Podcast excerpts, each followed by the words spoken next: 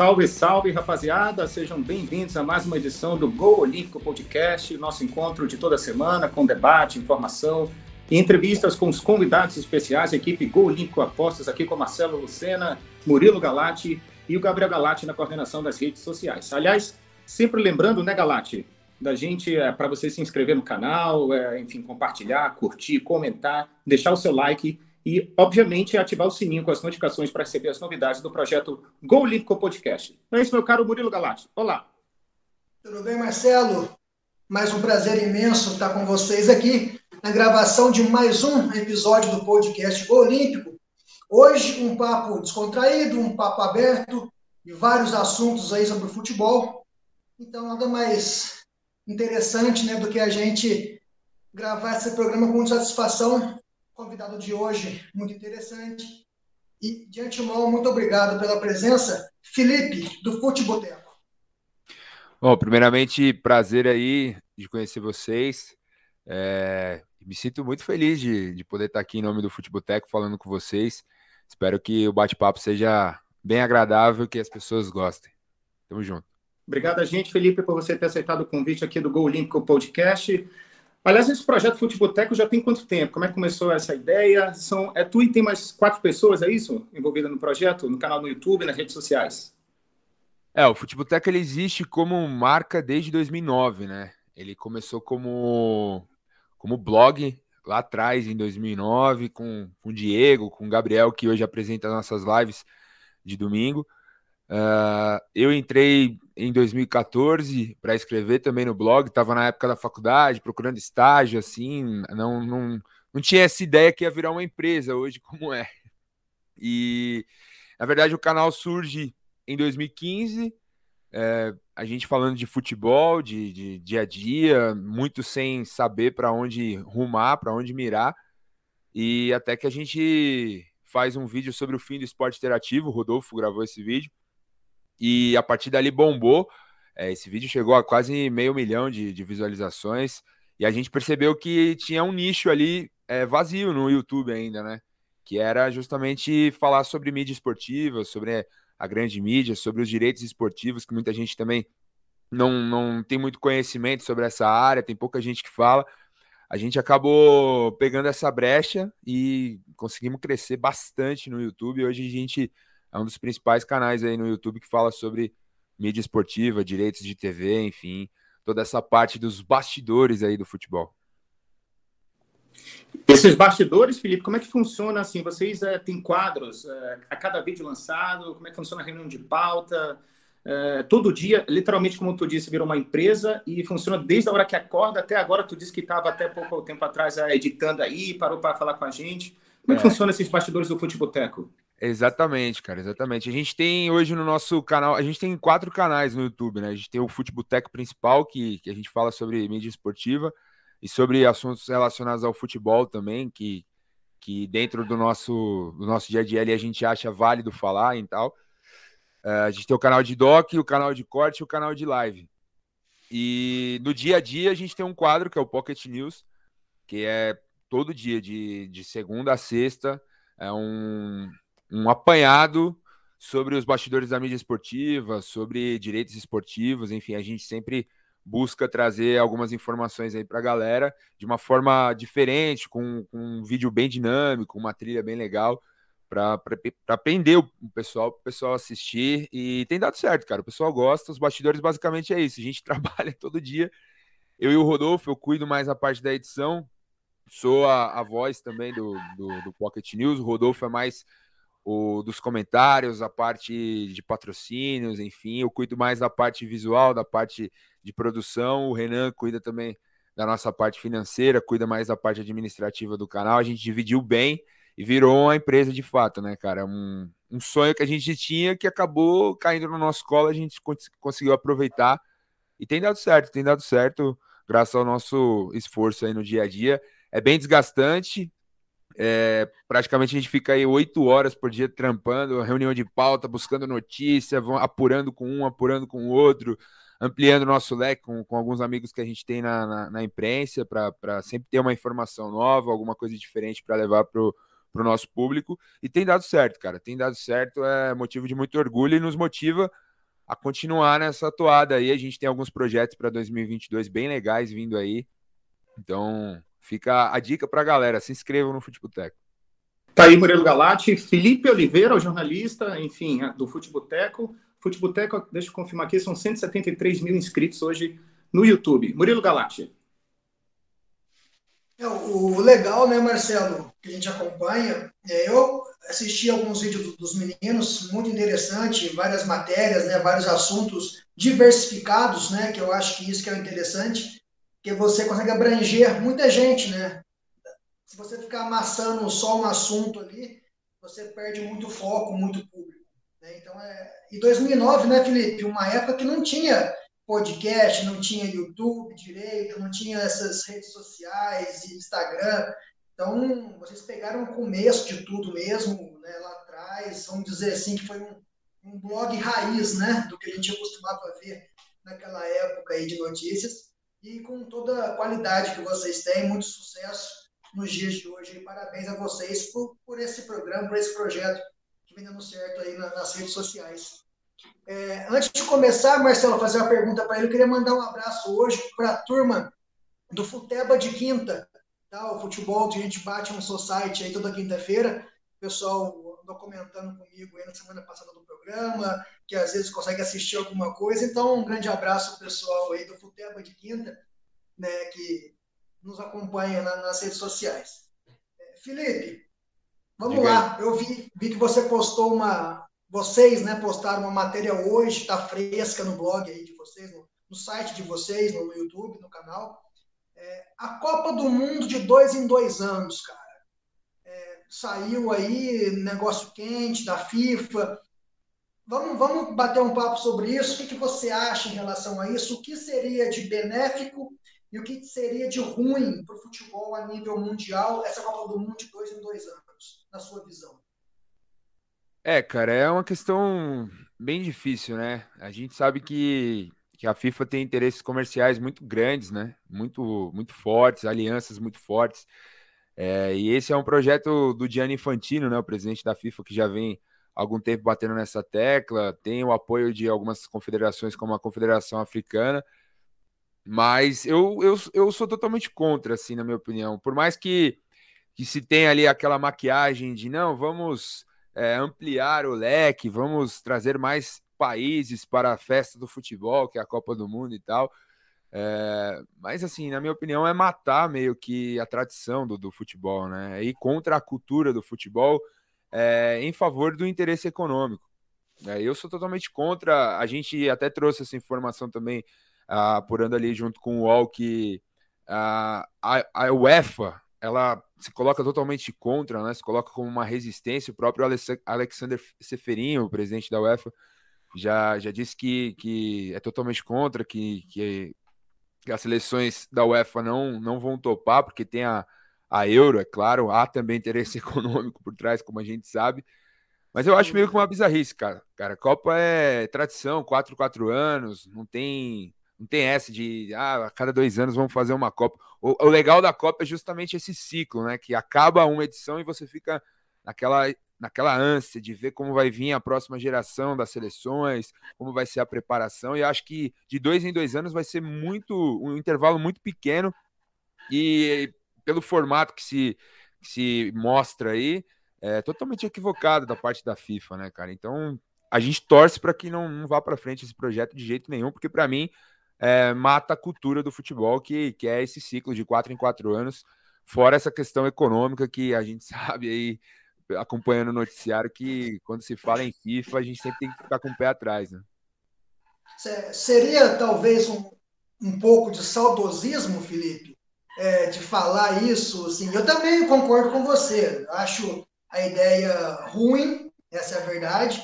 Né? Você tiraria aquele glamour da Copa do Mundo que você já, tira aquela ansiedade, né, de até para quem coleciona álbum de figurinha, eu sou apaixonado por isso, cara. Eu tenho aqui em casa desde 86. Eu tenho todos completos, guardados, plastificados.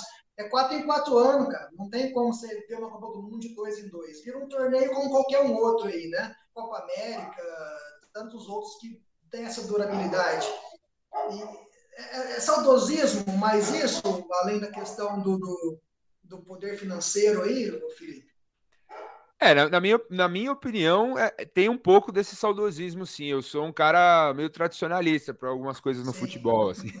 Eu não, não curto muito essa ideia de ah, Copa com 48 participantes, com 16 avos de final. Eu acho que é, meu, é meio que matar o torneio, assim. Mas por outro lado, tem essa questão de não, vamos trazer mais seleções, dar o direito a eles de participar também da Copa do Mundo, seleções que talvez nunca terão a chance de participar, mas participar só por participar também no nível técnico, na questão do jogo, acaba prejudicando também, na minha opinião. Então não vejo muita ideia, né?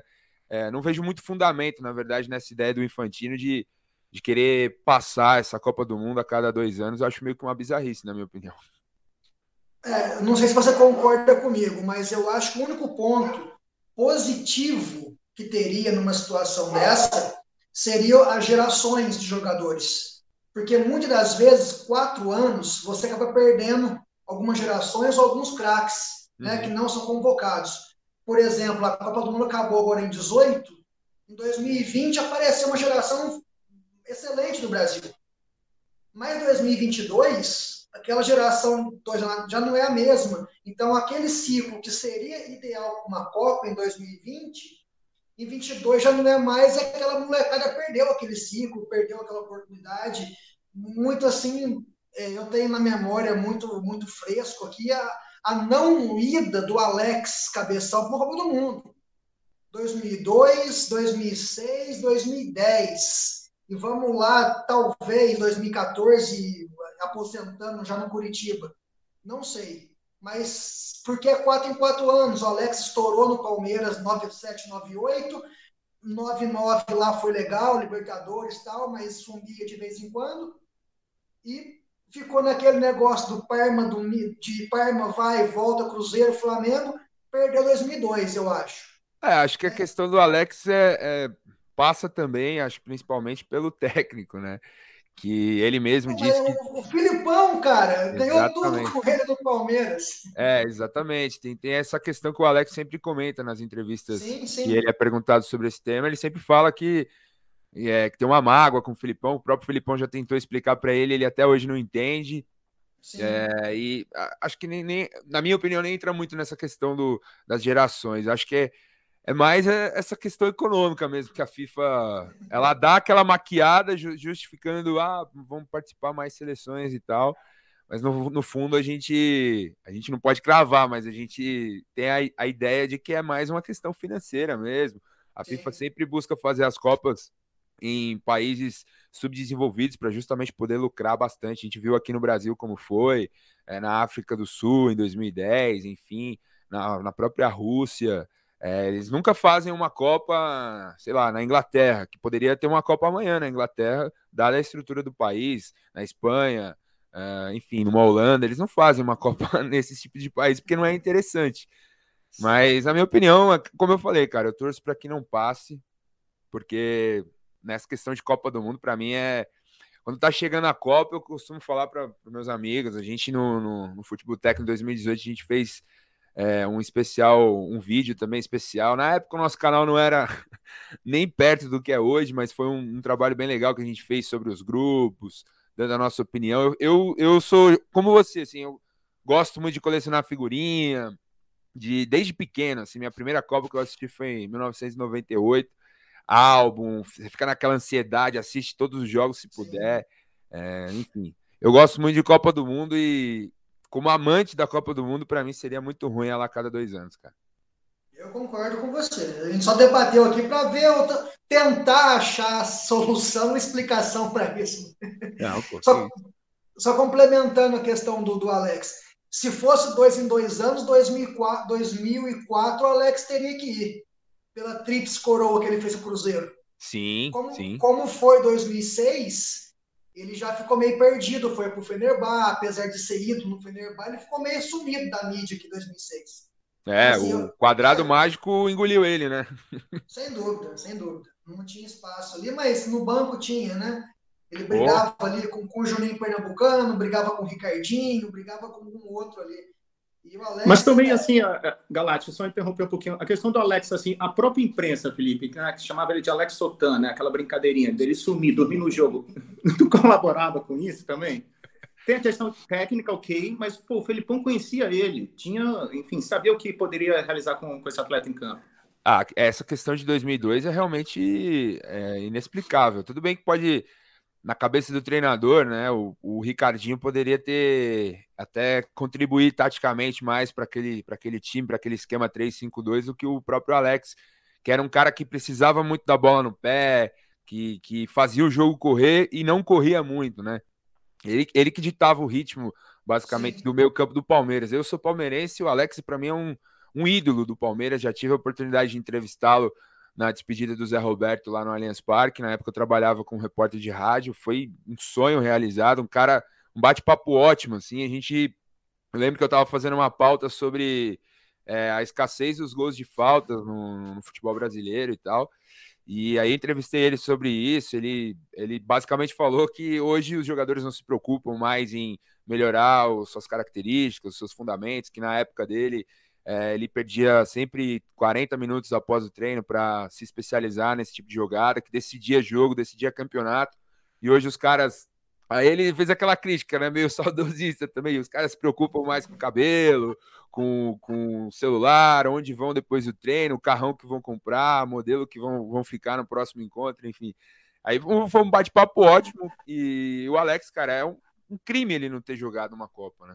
É um crime. E por mais que o Filipão use essa questão do Ricardinho, taticamente, poderia contribuir mais, mas pela bola que o Alex jogou, ele merecia muito ter jogado uma Copa. É inexplicável. Inexplicável ele não ter ido nem em 2002, nem em 2006. É, para o Mar, Marcelo poder complementar, a gente encerrar esse assunto do Alex aí, que realmente é marcante, né, Felipe? Marcante. Para quem acompanhou essa geração aí, o Alex é um né? nome injustiçado, com certeza. Ele, em 2002, lembrando, antes um pouco da Copa, ele fez aquele gol antológico contra o Rogério Senna, contra o São Paulo. No Inesquecível. Né, aqueles dois chapéus que ele dá de chaleira e faz aquele gol. Foi em 2002, cara, pouco antes da Copa do Mundo. Rio-São Paulo, podia, né? Podia cravar ali a vaga dele na Copa e tudo bem que o Ricardinho foi, mas tinha um Kaká com 20 anos lá que não, não fez nada na Exatamente. Copa. Exatamente. Né? Tinha a vaguinha do Kaká para o Alex poder aproveitar ali. Com mas, certeza enfim, Filipão foi campeão, ninguém falou nada, não levou nem o Romário, né? quem, quem dirá levar o Alex. Verdade, verdade. Essa questão do, do, do, Alex é. A gente vai morrer debatendo e falando que o cara foi injustiçado, ainda mais. Bem, bem que lembrou do, do Kaká, assim, bizarro também. O Kaká ter ido, fez um bom jogo contra o, o Botafogo, se eu não me engano. Aquela decisão. São Paulo. Exatamente. Foi. E, e foi para a Copa, carimbou a vaga e o Alex que tinha pô, praticamente sido um dos três pilares da conquista da Libertadores do Palmeiras em 99, junto Sim. com o Felipão e ter ficado de fora foi foi e doideira. Ele, assim. E ele participa de, da eliminatórias de, de 2002, quase toda, faz gol na Argentina, faz gol em todo mundo. É, e depois para 2000, ele participa 2005, 2004 também Copa América campeão, né, vários títulos com a seleção brasileira naquela geração pós-Copa e mesmo assim o Parreira também não levou para 2006. Enfim, Marcelo Lucena, fica à vontade. Não, falando do Alex, também eu me recordo do Djalminha, né? Tudo bem, questões disciplinares, né? Que ele ia para o Mundial em 2002, mas aí, enfim, a cabeçada lá no técnico espanhol, e aí veio o Kaká, que foi estouro, fenômeno. Mas olhando essa camisa do Galate aí, Felipe, eu, eu relembro do Calcio, né? O campeonato italiano, essa dança das cadeiras, falar um pouco do mercado televisivo, direito de transmissão, o Cautio, que tradicionalmente ali nos anos 90, bom, eu sou de 86, enfim, cresci vendo na Bandeirantes com pô, grandes nomes do, do, jornalismo, enfim, grandes times, né, o melhor campeonato do mundo, e o Cautio agora tentou voltar para a TV aberta, agora essa dança das cadeiras, o grupo Disney retomou a liderança, como é que tu vê essa questão da, do grupo Disney, que, por exemplo, está tentando comprar tudo que é campeonato, né, encher a grade de programação, e muitos ainda têm o saudosismo da UEFA Champions League voltar, quem sabe, um dia para os canais ESPN. É, a gente no, no Futeboteco a gente tem uma opinião muito bem clara sobre, sobre a questão da, da ESPN. A gente cresceu vendo a ESPN trajanista, né? Somos todos fãs. É, inclusive a gente fez um doc muito bacana. Mauro César retweetou e tal, sobre o bate-bola clássico lá, que era ele, o Lúcio de Castro, PVC, o João Carlos Albuquerque, que também já participou de live com a gente, muita gente boa também, fanzaço. E, cara, a gente vê essa mudança da ESPN basicamente como um monopólio, né? Que eles estão criando agora uma força muito grande, retomando quase tudo. Quando abrirem as próximas licitações aí para a Champions League, tenho certeza que vão ir com tudo, porque é o que falta, é a cereja que falta para todo esse essa gama de, de, de, torneios internacionais que eles estão reconquistando. É, a, a, como você bem falou, agora voltando o italiano para os canais Disney. É, eles, inclusive, estão recontratando alguns, alguns jornalistas. A gente recebeu essa informação hoje, a gente vai falar sobre isso essa semana ainda em alguma edição do Pocket News, a gente está vendo. Justamente por isso, né? Eles estão lançando também a plataforma de streaming, o Star Plus, e lá eles vão transmitir basicamente todos os jogos de todos os campeonatos. Então eles vão precisar de muita gente para trabalhar nesses jogos. Então, recontratando alguns jornalistas que foram desligados da Fox Sports no final do ano passado, né? Quando teve a fusão junto com a ESPN.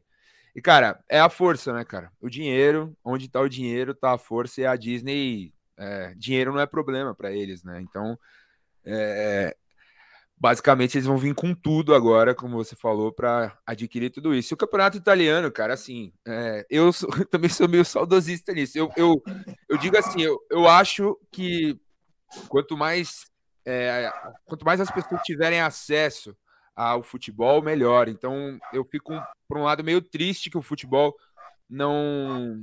Alguns campeonatos importantes não estejam na TV aberta, por exemplo. A gente viu ano passado, na temporada passada, né? Na verdade, o campeonato italiano na Band já já voltou para a ESPN, a Band tentando alguns campeonatos, tentou inclusive a Copa da Inglaterra, que a gente falou no, no Pocket News da, da segunda-feira, que que mais uma vez a Disney foi lá e, e abocanhou para ela, a Band tentou e desistiu da negociação. É, por um lado, eu fico triste, cara. Eu fico triste porque eu, eu acho que as pessoas têm que ter. Quanto mais futebol de graça, melhor para todo mundo. É, e aí você tem que assinar stream. Hoje em dia tem muita coisa. É, a gente fica até perdido, a gente tenta até fazer esse trabalho também para orientar as pessoas. Porque é muita coisa, cara. É muita plataforma de streaming. É campeonato X vai passar aqui, campeonato Y vai passar ali, o outro vai passar aqui. E como você falou, aquela época, pô, Silvio Lancelotti na Band, teve também campeonato italiano na cultura. É, a cultura tá voltando também, tá se mexendo aí nos bastidores para transmitir futebol também. Eu acho esse movimento muito legal, muito bacana. Mas infelizmente ou felizmente, o campeonato italiano voltou para as mãos da Disney e a força que eles têm hoje é, é isso, vai ser muito difícil alguém concorrer, cara. Vai ser muito difícil alguém concorrer. O Warner Media tá aí segurando como pode a, a, Champions League, tá fazendo um bom trabalho, na minha opinião, a parte técnica e tal. Já se solidificou como a casa da Champions no Brasil, mas fica aquele saudosismo, né? Pô, a Champions na ESPN era tão legal, cara. Pô, Paulo, Paulo Andrade, Mauro César, que hoje não tá mais, enfim, PVC. Mas ainda tem muitos caras bons lá, né? Paulo Calçade, enfim, Léo Bertozzi. É... é a casa do futebol europeu, cara, no Brasil. Não tem como, não tem como. É, não tem como. Realmente é saudosismo puro, a tradição, né? O que vem na minha cabeça é isso, a tradição. Mas é, falando um pouco na questão de YouTube, Felipe, assim, como é que vocês lidam com os haters, os comentários? É... Sempre tem, né? Sempre vai ter. A questão do clickbait também, Felipe. É né, aquela coisa que, enfim, está colocado ali para o YouTube para ganhar mais views, enfim, questão de mercado também, estratégias. Uhum. Como é que a equipe Futeboteco vê, em contexto geral, essa questão?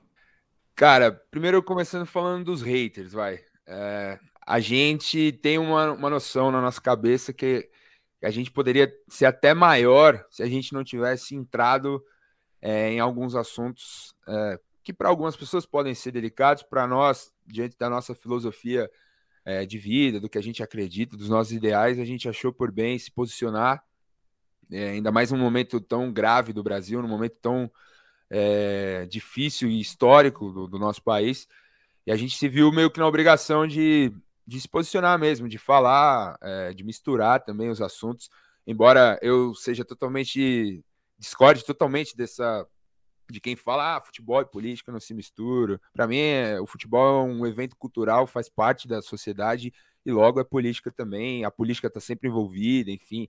A gente está vendo agora na, lá em Belo Horizonte, por exemplo, da, das torcidas sendo proibidas de novo, a política está envolvida, o, Calil foi presidente do Atlético, enfim, tem toda essa questão é, dos protocolos de saúde, isso é político. Só que o público do futebol, caras, é, é algo que me decepciona muito, assim, sabe? Que eu acho que as pessoas que acompanham o futebol, a massa mesmo que acompanha o futebol, os caras meio que não pensam, não raciocinam, já saem xingando, digitando, nem pararam para prestar atenção, para dar uma refletida no que a gente falou, etc. Já saem metendo a bronca, já saem xingando. Já procuraram até o nosso patrocinador para xingar a gente, porque a gente se posicionou contra o atual presidente. E aí a gente meio que deu uma, uma maneirada, assim, a gente meio que parou e falou, meu, vamos pensar no, um pouco mais no, na parte mercadológica da coisa, não vamos deixar de se posicionar, acho que todo mundo já sabe o nosso posicionamento, a gente não precisa ir tanto para o confronto, né? Vamos, vamos dar uma baixada na guarda aqui e, e tocando o nosso, o nosso projeto aqui, o nosso canal.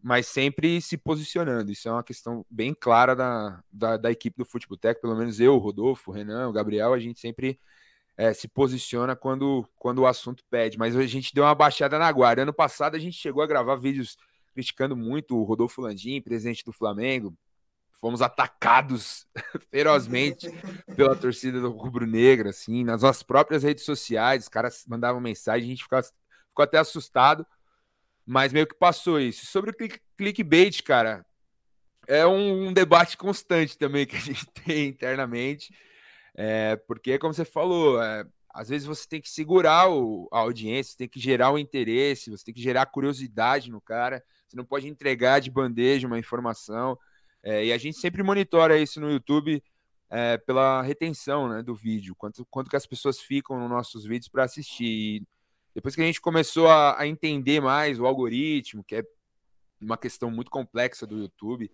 para a galera que é geradora de conteúdo aí, é realmente para entender o YouTube é muito complicado, cara. Você tem que ir errando, ir aprendendo, ir descobrindo novas coisas, experimentando sempre. Isso que eu sempre falo, cara, tem que experimentar sempre, testar, ver o que vai dar certo. Se der certo, insiste, mas também não pode insistir muito porque pode enjoar. Então, o YouTube tem que ser sempre dinâmico, cara. O cara, se ele tá no YouTube, ele tá lá porque ele não tá na televisão. Então, ele quer ver algo totalmente diferente do que é a TV.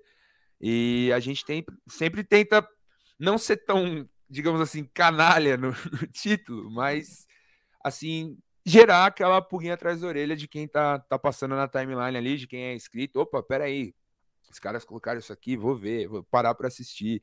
O começo do vídeo é muito importante também, tem que chamar a atenção do cara para ele continuar no, no, programa, enfim. A gente sempre tenta, no Pocket News, por exemplo, a notícia principal é sempre abrindo o programa, mas sem entregar, e aí entra uma primeira notícia que também tem que ser forte para segurar o cara durante o programa, e isso tem dado certo, cara, tem dado certo. Mas a gente já, já teve alguns clickbaits também que a gente fez que, que realmente é, foram engraçados e gerou um pouco de raiva na galera também. Acontece. Essa questão do YouTube realmente é muito complexa. Aliás, depois tenho umas dicas para o Gol Olímpico Podcast aqui. Vamos, quem sabe, fazer uma collab aí com, com a equipe do Futeboteco. Mas, Murilo Galati, ele, o Felipe falou lá atrás da questão de, das opções né, de streamings que tem tal, é, para o torcedor, mas ao mesmo tempo o torcedor vai gastando, né? Porque ele tem que comprar o campeonato alemão onde? O aplicativo ali tal. É, fica difícil também. A, a, opção agora é vasta, mas também o bolso tem que saber muito bem onde vai gastar, né? Para assistir, assistir o campeonato, enfim, o time preferido. É, tem que definir certinho o que quer acompanhar primeiro, né? Porque assim, eu gosto do Bayern, eu gosto do, do Chelsea, eu gosto do Barcelona. Mas eu quero ver o Milan. Entendeu? Assim, define. Porque vai assistir o alemão, ah, o pessoal fala, ah, só tem o Bayern lá e de vez em quando vem o Borussia. Não é tão atrativo assim. Eu não vou gastar 50 reais para ver só o Bayern jogar uma vez por semana.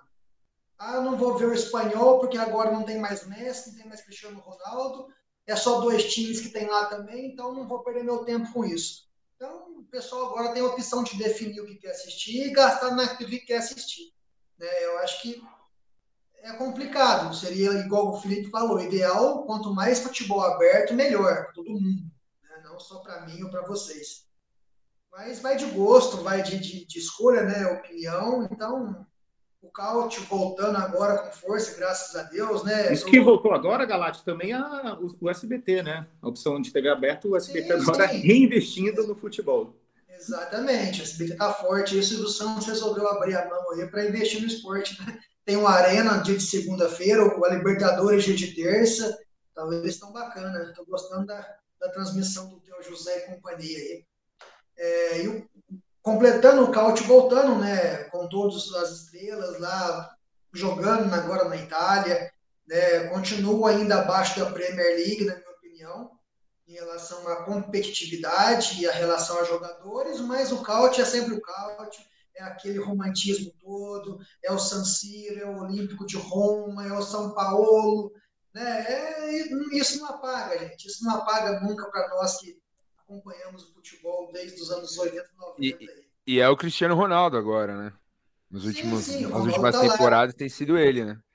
O Ibra, né? O Ibra, o Ibra no Milan, enfim, tem vários outros jogadores aí interessantes e com a Itália campeã da Euro agora também, né? Então isso atrai um pouco mais pessoal aí com, com os atletas Immobile, Cine, é, Bonucci, entre outros, né?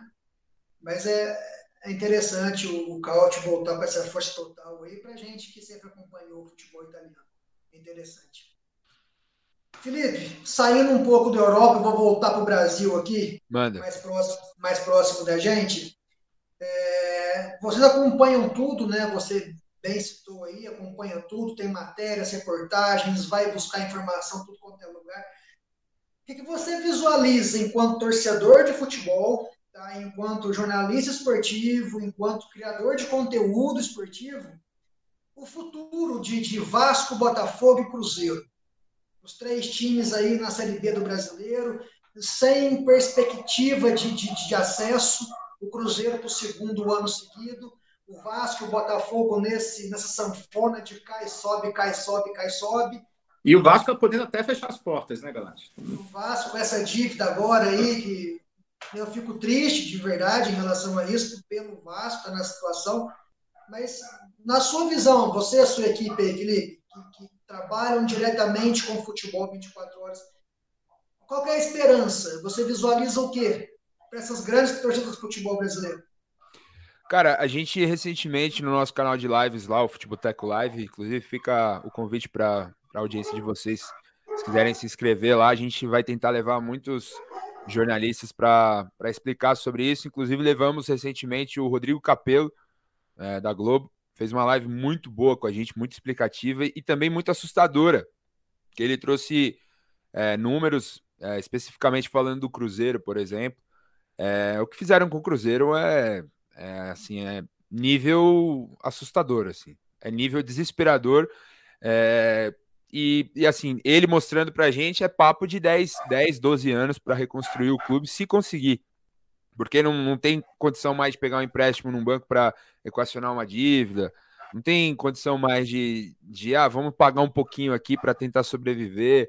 Se cair para uma série C, aí dificulta muito mais, porque a cota de TV vai diminuir, sim, patrocínio sim. vai diminuir, enfim, sócio torcedor pode ser que diminua também, enfim, a única renda talvez pode ser da torcida, mas não é suficiente para manter o clube. O Vasco e Botafogo, a mesma coisa. O Vasco agora recentemente com essa notícia de 93 milhões e meio de reais, se não me engano, que já foram congelados dinheiro de, de, de cota de TV, enfim, de. O Vasco ganhou hoje, né? 60 dias para negociar e começar a pagar isso, né? Exatamente, a gente, a gente tratou disso recentemente num vídeo de sábado também, falando. É, inclusive, nessa terça, oito e meia da noite, a gente vai ter uma live com o Irlan Simões, no nosso canal de lives, que é um especialista em clube empresa, que é um cara que entende, é, vai explicar para a gente, porque é, é, é, tudo muito novo, né? Foi recentemente aprovado, muita gente tem muitas dúvidas é, em relação ao clube empresa, se pode ser uma salvação para esses clubes, se a dívida pode dar uma amortizada, enfim. É algo que a gente vai. A gente recebeu muitas perguntas, o pessoal mandando nas nossas redes sociais para justamente indagar o Erlan sobre isso.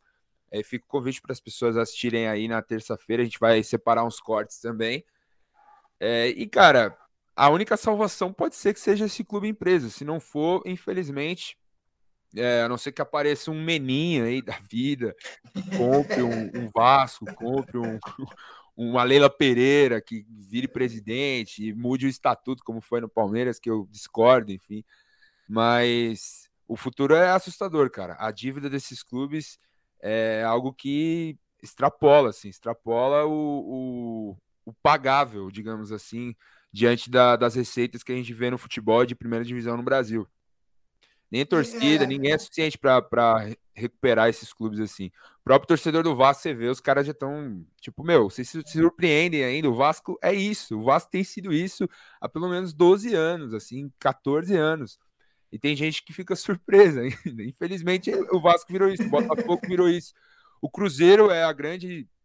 É assustador, assim, mas a gente. O próprio Capelo comentou sobre isso na live que, a gente, que ele fez com a gente, que que ele já falava, né, em 2019, 2018, se eu não me engano, é, e era xingado por torcedores, era xingado por, pela, pela, imprensa mineira e tal, e avisava ali ele, o Mauro César, enfim, estavam sempre chamando a atenção, e aí veio essa bomba, né, os caras saquearam o Cruzeiro, digamos assim, e a torcida hoje sofre, né, cara, sofre porque foi gestões tenebrosas, assim, que o Cruzeiro teve, é, o Atlético tem uma dívida muito grande também, mas é, como o Capelo falou, tem ativos no seu elenco, tem tá na primeira divisão, tá aí vislumbrando ganhar grandes títulos que, que vão pagar muito bem também. Mas o Atlético tem uma dívida de quase 1 bilhão e 300 mil milhões de reais. É muita coisa. É muita coisa. Então, isso assusta, cara. Isso assusta. É, eu fico tranquilo, falando do meu lado torcedor agora, eu fico tranquilo, porque o Palmeiras meio que pavimentou tudo, todas essa, essas dívidas que o Palmeiras tinha nas gestões passadas, graças ao Paulo Nobre, que investiu no próprio clube, transformou ele em autossustentável, depois veio a Crefisa, veio o sócio torcedor, o Allianz Parque e tal. O Flamengo, que se estruturou muito bem, com a torcida batendo muito no Eduardo Bandeira de Mello ali, quando fechou a torneira e o clube era o cheirinho, não ganhava nada, enfim, decepcionava, mas tá aí hoje muito forte também no Brasil. É, e o Atlético chegando agora, né, mano, por conta de um investimento que tem que se estruturar. Acho que o Atlético tem que se estruturar. Tá tendo dinheiro, tá tendo oportunidade, se estruture. Os clubes que, que, que deram essa sorte, digamos assim, de ter administrações financeiramente muito boas, se estruturem, porque para virar um Cruzeiro, para virar um Botafogo, um Vasco, basta uma administração totalmente equivocada, como a gente viu. E é triste, né, cara? Como você falou, porra, eu gosto muito do Vasco, particularmente muito mesmo. Sim, Tem alguns amigos vascaínos. Comprei, comprei, a camisa do Vasco, acho uma das camisas mais lindas que tem no futebol brasileiro. Do Botafogo, idem. Gosto muito também do Botafogo. E é muito triste, né, cara? É muito triste. Eu que cresci vendo o Super Vasco lá em 98, em 2000, com aquela virada histórica em cima do, do meu Palmeiras. Me, me entristece muito, cara, ver o Vasco nessa situação. O próprio Cruzeiro também, que sempre foi grandes clássicos com o Palmeiras. Vinha jogar aqui em São Paulo, era sempre pô, o Cruzeiro que tá vindo aí, sabe? E a gente vê hoje que os clubes definharam, assim, justamente por conta de administrações totalmente equivocadas. Felipe, é, proporcionalmente falando, em relação a torcedor, esses três clubes, o Cruzeiro, o Vasco e o Botafogo, o Vasco principalmente, porque chegou a ser a terceira maior do Brasil, né? Eu acho que hoje ainda é a quarta, o Palmeiras é a quinta, com São Paulo em terceiro lugar ali, né? Mas isso está mudando um pouco. É, tende a virarem uma portuguesa e um Guarani da vida. Ah, cara, o Guarani, que... cara, é campeão brasileiro. Tem um, você foi em Campinas ali no Brinco de Ouro, é um puto estádio. Sim. Campinas, uma puta uma cidade. Né? O Guarani chegou na terceira divisão do brasileiro. Uhum. É, anos 90, aí, o Guarani cansou de colocar jogador na vitrine do futebol mundial. Luizão, Djalminha, Moroso, Ricardo Rocha. É, só de cabeça eu lembrei cinco. Dá para você careca um pouco mais atrás, Zenon, enfim. E está na situação que está hoje, brigando na segunda divisão há já uns 3, 4 anos, que não sobe e fica ali brigando. A portuguesa, depois daquele caso contra o Flamengo, também lamentável, não conseguiu se reerguer não conseguiu voltar. Viu uma matéria hoje da Lusa, que entrando na, na que você falou no clube empresa, parece que estão movimentando na portuguesa para virar um clube empresa ali, para tentar resgatar alguma coisa. Mas a tendência do, do Vasco, Cruzeiro e Botafogo é isso, não é, Felipe? Você concorda comigo? Concordo, concordo, justamente isso. Acho que virar, virar uma portuguesa, um Guarani, com todo respeito à história dessas Mas, equipes. É, é, um modo de falar, né? Sim, sim, sim. Pelo, pelo que esses clubes já foram um dia no cenário isso, do futebol perfeito. e estão hoje, né? Exatamente. É, nesse sentido, sim, mas a questão da, da torcida que esses clubes têm, acho que é difícil, cara. É difícil. Eu acho que se aparecer um, um cara endinheirado aí, um empresário da vida, um cara que tem uma visão é, propriamente se apropriando dessa desse clube empresa, vai se quando a gente entender melhor como que vai ser é, essa questão. Cara pode aparecer ali, ele tem um, pô, você tem uma chance gigantesca de transformar uma máquina de fazer dinheiro, um Vasco pela torcida que tem, pelo alcance nacional que tem no Nordeste. Do Vasco também, é pentacampeão brasileiro, Libertadores, Mercosul. Sim, é sim, sim. Né, pô? o próprio Botafogo, a história do futebol brasileiro, se você for falar de futebol brasileiro, não tem como não falar do Botafogo. Então, Sim. o próprio Cruzeiro, você tem grandes marcas aí. Se você for pensar com uma visão mercadológica, empresarial da coisa, você tem uma máquina de fazer dinheiro ali que está é, em baixa, mas se você souber fazer uma gestão, uma gestão profissional, é, acho que é isso que falta no futebol, né, cara? É profissionais da área. Geralmente essas diretorias que acabaram com esses clubes, são aqueles caras é, infindáveis lá dentro do conselho, aqueles caras que sempre fizeram parte daquela política do clube, aquela política arcaica. Contursi e Eurico Miranda. Exatamente, aquela política. Alberto do Alibe. Aquela política arcaica, aquela política de, de boteco, sabe? Aquela política amadora.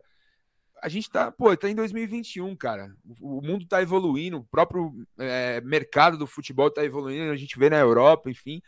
E o Brasil tem que acompanhar isso, cara. Tem que acompanhar isso, porque senão a gente vai ter o quê? Vai ter o Palmeiras, o Flamengo se revezando aí, ano após ano, brigando, o Atlético Mineiro chegando agora. E quem, e quem serão os outros? O São Paulo tem. A gente, eu tenho muitos amigos são paulinos, inclusive no, no futebol técnico, Gabriel, que tá de cabeça inchada, porque, enfim, foi eliminado agora da Libertadores. É, ele ele estava falando isso, né? Durante a semana a gente conversou muito sobre essa, essa questão, falando sério pô, Palmeiras e o Flamengo sempre vão dominar. Eu falei, meu, o São Paulo tem. São Paulo tem uma puta estrutura, terceira maior torcida do Brasil, cota de TV alta, é, vende bem, sempre vendeu bem, é uma marca grande para patrocinadores. O São Paulo tá nessa hoje, num patamar abaixo de Palmeiras, de Flamengo, de Atlético, porque teve administrações totalmente amadoras, como Aidar, Leco, enfim, se, se estabilizou ali como soberano, acreditou nisso e não viu o tempo passar. O Corinthians com o André Sanches, o Santos, que teve o Marcelo Teixeira lá atrás, teve o, o Pérez agora, que é um desastre, enfim. Essas administrações, cara, que acabam com, com os clubes, essas administrações amadoras, de caras que não têm visão, que não, não, não conversam com o mercado do futebol para trazer diretores profissionais, enfim. É, é algo que a gente ainda tem muito no nosso futebol, né, cara? Infelizmente muitos amadores, muito. Ah, eu sou apaixonado por tal clube. Isso, muitos torcedores no comando, né, Felipe? Esse é o problema. Esse é o São problema. torcedores que chegaram por algum meio, por, pelo sócio torcedor, pelo conselho deliberativo, e vai chegando e conquista seu espaço e vira presidente, sem às vezes quem saber administrar nem a sua própria vida, né? A verdade é essa. Exatamente, exatamente. Passar a bola para o Marcelo, o Marcelo tá ali cheio de coisa na cabeça, lá, daqui você vê a cara dele. O Marcelo, saudosismo também, impera ali no Marcelão, torcedor fanático, entende muito de futebol italiano, viu, Felipe? Esse menino aí. É. é... Não, só um pouquinho, só um pouquinho. Aliás, aliás por falar no Caute, vocês falando aí de, enfim, má administração, o Caute se assimila muito com o Brasil, né, nessa questão, porque já teve falência de clubes ali, né, né Felipe? É, Na história do próprio é Parma, onde... agora o Kievo, né, o Kievo Verona, sim, o, sim. O, o é onde eu, é onde eu ia entrar, né? exatamente na questão do. do é, eu acho que o futebol brasileiro, o povo não decreta falência, é mais por ego e por, por torcida, né, cara? Porque imagina um Cruzeiro falar, pô, vou decretar a falência do Cruzeiro. Duas Libertadores, quatro brasileiros, time que sempre briga, o Vasco. Então, imagina falar que vai fechar o Vasco. Pô, né, vai voltar com qual nome? Exatamente. Fazer... Agora, na Itália, como nós vimos agora recentemente o Kiev, o Parma também, o Marcelo já citou, e teve um outro também lá atrás que também chegou a fechar. eles fazem com mais é, profissionalismo. Eles entendem que esse é o caminho. Né? Tem que fazer, gente, tem que fazer. Não, chegou num ponto que não tem mais o que fazer. é, o caminho, o, caminho é da profissionalização, né, cara? A gente se abre o Twitter hoje, a torcida do Corinthians, por exemplo, tá empolvorosa, porque, pô, trouxemos o Renato Augusto, trouxemos o, o Juliano e agora o Roger Guedes vem aí. E aí você vê alguns torcedores é, coerentes ali, não, cara, eu sou contra. Esse, e sendo amassado pela crítica. Não, que o Corinthians Sim. merece jogadores desse nível, não sei o quê. Vai pagar como? Vai pagar Exatamente. Quando? É isso aí. O, o Capelo basicamente. Diz... E ainda tem a dívida da Arena, né? O Corinthians Exatamente. É, a, o, na live com o Capelo, ele, ele falou que o que quebrou o Cruzeiro basicamente foi isso: contratar, prometer que vai pagar e não pagar. Ah, ficou lá, foi amontoando, amontoando, amontoando. Dívida do Denilson, dívida do, do aquele jogador que, que, jogava no Vasco, atacante, é, se não me engano, colombiano. Enfim, Riascos. Riascos. Exatamente. Riascos. O, o, Cruzeiro foi se enrolando é, e com dívida em FIFA, sendo punido pela FIFA e tal, com, com, dívida desse tipo de jogador, assim, desse tipo de contratação. E aí você vê o Corinthians, como vocês falaram, a questão da arena também, que tá ali é, que, na minha opinião, não vai ser paga nunca. Os caras estão aí contratando, contratando, contratando. O próprio Duílio, que era da gestão do Andrés, que colocou o Corinthians nessa situação drástica financeiramente falando, tá aí, né? Como presidente, contrato, contrato. Para pagar, pagar no futebol brasileiro em alto nível, assim, digamos, de primeira divisão, o pagar é um detalhe. É um detalhe. O torcedor, no fim das contas, ele não tá nem aí. Só que o torcedor tinha que ser o primeiro a estar tá preocupado, a ter um movimento de preocupação. Peraí, a gente está trazendo o Roger Guedes, Juliano e Renato Augusto, mas a gente vai pagar como? E o salário desses caras? Como é, que vai isso que já tem lá, Cássio, Fagner, Gil, Jô, que não ganha pouco, né, Felipe? Exatamente, exatamente. É e, é, e é isso que a gente né? falou, os diretores, os, os presidentes, essa galera não é profissional, cara. Não é profissional. Podem até ter o discurso do profissionalismo, podem até ter a maquiagem profissional ali em volta do clube, mas no fim das contas são quase todos iguais, cara. A própria diretoria do Flamengo, do Palmeiras também, estão é, aí na crista da onda, digamos assim, financeiramente, mas um vacilo desses caras pode pôr tudo a perder. Então, infelizmente, o futebol brasileiro é isso, cara. É, nós falamos, né, Marcelão? Você que está aí no, na, na, espera aí. Nós falamos com o Fábio Azevedo na semana passada, né, o Fabinho, uma baita uma conversa, né? Semana que vem, pessoal, já. Essa semana né, já sai a madeira no ar. Quem quiser acompanhar o Fábio Azevedo com a gente. É, o Brasil não tem mais aqueles 13, 12 clubes grandes, o Felipe, isso acabou.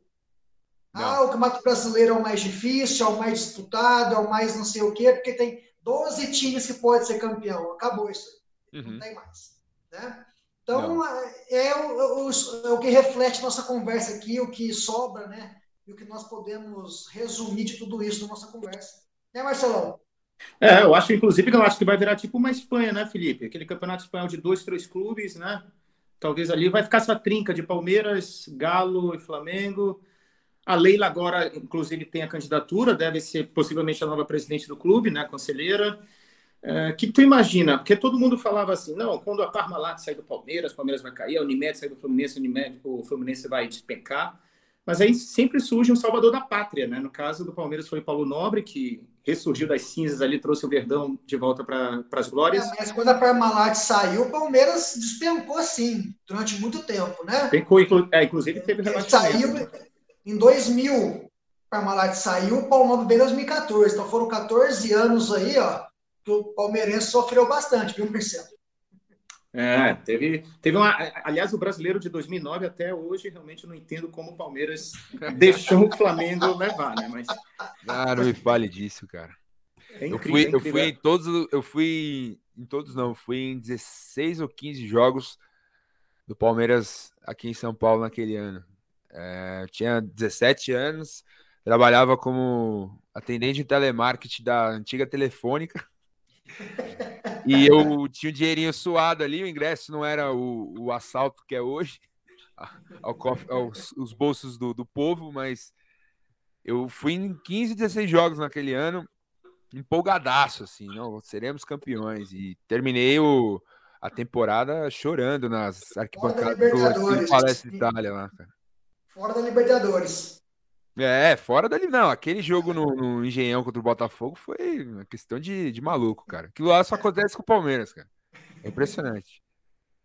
Aliás, falando em Campeonato Brasileiro, Felipe, o que, que tu imagina da criação de uma liga para os clubes? Assim, uma liga independente, separada da Confederação Brasileira? Conversas assim, já tiveram no passado, volta à tona. O que, que tu imagina daria certo no cenário do futebol brasileiro? Então, a gente tem, a gente tem tratado muito desse assunto lá no, no Futeboteco. O Rodolfo tem feito uma, uma digamos assim, um, a gente, a gente preparou uma playlist né, de vídeos sobre, sobre essa questão da liga, que foi um movimento que começou aí é, se não me engano, há dois meses atrás, Guilherme Belintani, do, do, do, Bahia, meio que encabeçando ali junto com o Rodolfo Landim, do Flamengo.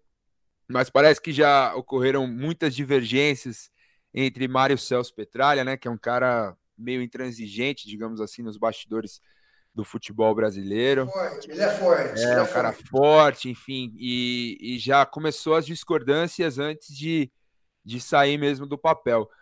A gente fez um, um doc, uma reportagem, digamos assim, ano passado, falando sobre a MP do mandante, né?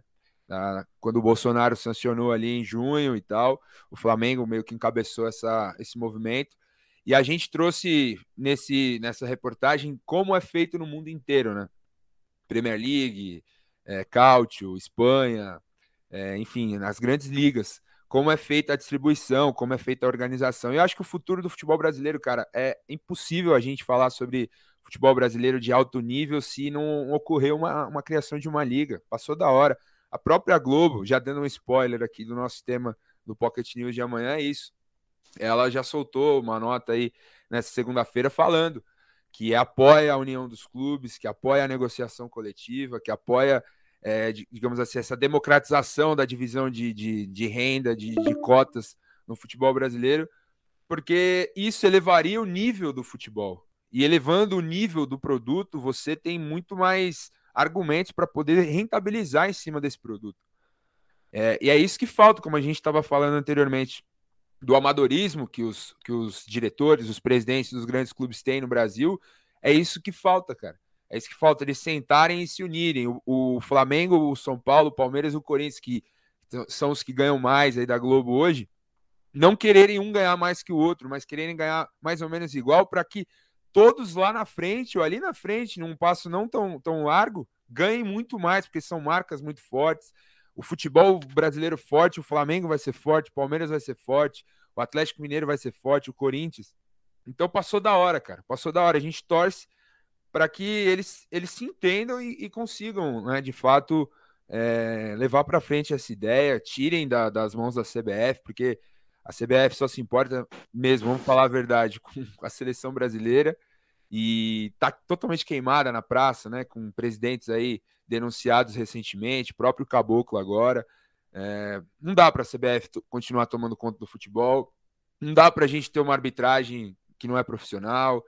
Então, os clubes precisam, eles que são os donos da festa, digamos assim, pegarem a chave e dominarem o futebol brasileiro e criarem essa liga, cara, porque é, é talvez a, o último movimento que a gente tem para salvar o futebol brasileiro do amadorismo, na minha opinião. Eu não consigo imaginar mais um futebol brasileiro nesse sentido, que o Flamengo ganhe é, o dobro, o triplo do que o Cuiabá, sabe? Então, a gente não vai ter nunca um futebol forte assim. Bom, Felipe, da minha parte, né, agradecendo muito você pela participação, é, agradecendo também ao Futeboteco, pela Futeboteco, né, pra, pela liberação do Felipe aí, pela participação do nosso podcast hoje. E convido vocês que estão nos assistindo até agora para acessar lá o Futeboteco no Instagram, no YouTube, acompanhar o trabalho dos meninos. Trabalho muito legal, muito, muito dinâmico, né, envolvendo o futebol a nível mundial. E de coração, obrigado, Felipe. Fica aqui o meu agradecimento. Valeu pela participação, foi muito bacana. O tempo passou muito rápido. Então, meus sinceros agradecimentos a você aí. E parabéns mais uma vez pelo trabalho. Pô, eu que agradeço, Murilo, Marcelo. Pô, satisfação total trocar ideia com vocês aqui sobre, sobre o que a gente ama fazer, né? Sobre o que a gente ama falar, o que a gente é movido aí pela paixão que a gente tem pelos nossos clubes, que nos leva a trabalhar com futebol. Pô, deixar o convite para a galera aí mais uma vez se inscrever lá no Futeboteco, acompanhar nosso trabalho. 2022 vem aí com muita novidade. Se Deus quiser, um podcast legal, trazendo grandes nomes também, como vocês têm feito aqui. É... E é isso, cara, é isso. Vamos para frente, porque o futebol não para, as notícias não param. E se inscrevam, se inscrevam no Futeboteco, tenho certeza que vocês vão gostar, beleza? Muito obrigado pelo convite, uma honra total conversar com vocês aqui nesse programa. E, aproveitando, né, Marcelão, uma próxima vez, quem sabe com toda a equipe do Futeboteco com a gente aqui, né? Ah, uma será uma honra. Grande, né, com todo mundo. time completo nosso, aqui. O Vitor Minatel também, que é mais um integrante nosso que não pode participar hoje, então um bate-papo legal, uma mesa redonda aí com seis participantes, seria inédito no Gol Olímpico. E seria inédito, exatamente. Com você, Marcelão. Ah. Obrigado, Felipe. Um abraço. Valeu. Nacional, agradecer ao Felipe Futeboteco, né? Felipe Oliveira, jornalista. Pô, um prazer enorme mesmo. Obrigado por aceitar o convite da equipe aqui do Gol Olímpico. Ah, Felipe, tu revelou o time, deixar minha última questão, né? Teve algum problema em revelar a paixão aí pelo Alviverde, pelo Palmeiras? Cara, não. É, é, é impressionante isso, porque uh, há cerca de dois anos atrás, né, o Futeboteca ele passou a dar certo como canal mesmo, virar uma empresa em 2019, ali, logo depois que a gente fez o vídeo do, do fim do esporte interativo. E aí, enfim, a gente conseguiu rentabilizar e conseguir sobreviver, digamos assim, no canal. É, e antes eu, eu trabalhava como repórter de rádio, fazia alguns freelas como repórter em campo e eu não revelava meu time, as redes sociais não tinham minha camisa, eu fazia muito jogo do Corinthians e tal, então é, eu meio que ficava ali quietinho na minha. E aí a gente começou a trabalhar só com o canal, só com essa questão de mídia, bastidores da mídia esportiva. E eu falei, meu, vou revelar mesmo. Quem me conhece sabe que eu sou palmeirense, que eu acompanho, meu pai fanático, enfim, é, de frequentar o estádio mesmo nunca teve nenhum problema, pelo contrário, teve mais identificação. Óbvio que tem um ou outro que, pô, o Felipe é clubista, não sei o quê. Tento não ser clubista, já, já digo o meu time logo de cara justamente para isso, para não ter esse tipo de comentário, porque a gente sempre faz a live de domingo lá no nosso canal, analisando a rodada e tal, já virou tradição lá, tomando uma breja, enfim, aquele clima mais descontraído. E a galera gosta, né? A galera gosta, gosta de saber o time de cada um, então Nunca teve nenhum problema, não, cara. Assim, digamos, perseguição, ah, porque você é palmeirense, não sei o que. Não, nunca teve, nunca teve. O campeão da Libertadores será? Cara, difícil, hein? difícil. Perguntar isso para um palmeirense é, é, complicado. O palmeirense está sempre é, pessimista. Isso é, isso é muito. Mas, mas quem tu acha que desses três jogadores vai decidir? Dudu, Hulk ou Arrascaeta? Pergunta difícil também. Mas o Dudu tá, o Dudu tá voltando agora. É, vamos ser sinceros, né? O Dudu tá voltando agora, jogou muito contra o São Paulo, colocou o jogo no bolso, principalmente no Morumbi e no Allianz Parque. Enfim, atuação de gala. Contra o Cuiabá foi muito bem também, mas pena que o Davidson estava no ataque, né? Acabou desperdiçando as chances ali. Mas eu, eu vejo, cara, sinceramente, eu vejo dos três times, eu vejo o Palmeiras como um time que aprendeu a jogar Libertadores, por consequentemente está sempre disputando, tanto que ganhou a última edição. É, mais uma vez está na semifinal, como, como diriam os comentaristas da grande mídia, aprendeu a jogar essa competição. Isso aí. O Flamengo, eu vejo um time que tem um ataque entrosadíssimo, enfim, avassalador, com quatro jogadores especiais ali que o Palmeiras não tem. É, o, o Atlético, é, em compensação, tem um time, acho que mais equilibrado que o Flamengo. O Flamengo tem alguns problemas defensivos muito sérios ali, eu vejo, principalmente na transição meio-defesa. Os nomes da defesa também são um eterno problema, desde que o Mari saiu, é, não se encontrou um companheiro ali para o Rodrigo Caio, que também tem tido problemas de lesão, enfim, as laterais do Flamengo. É, e o Atlético eu vejo um time mais equilibrado, mais com a cara do Cuca, um time muito brigador, que disputa muito a segunda bola. E tem o, o craque do, do, do, Brasil hoje, que é o Hulk, né? Tem o Diego Costa chegando aí, o Nath Fernandes, que joga muita bola, enfim. É, se o Palmeiras passar do Atlético, vai ser. Pode ser uma grande final contra o Flamengo, mas eu diria que o Atlético é favorito, cara. Diria que o Atlético é favorito nesse confronto. Tá aí, portanto, o Felipe Oliveira, o jornalista do Futeboteco. Muito obrigado mais uma vez, aqui da equipe do Olímpico, Marcelo Lucena, Murilo Galati, Gabriel Galati, o Vitor Minatel, que hoje não esteve conosco, mas faz parte do time.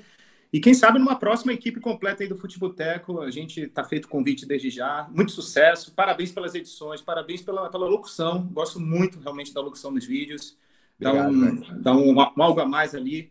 E muito sucesso daqui para frente, que o Futeboteco já é referência no mercado. Pô, mais uma vez, muito obrigado pelo convite de vocês, uma honra tremenda. Quando o Renan me mandou ali a solicitação que vocês enviaram, falei, não, meu, topo, bora, bora. Cheguei de viagem hoje, então, meu, reservei aqui um tempinho para trocar essa ideia com vocês, que, que eu sei que é muito bacana e desejo todo o sucesso do mundo para vocês aí. Um projeto muito legal. E precisar, cara, mais uma vez, bater um papo, precisar de alguma coisa, já tem nosso contato, é só mandar, mandar pra gente que, que a gente responde. É um grande prazer. Tamo junto nessa aí. Muitíssimo obrigado mais uma vez.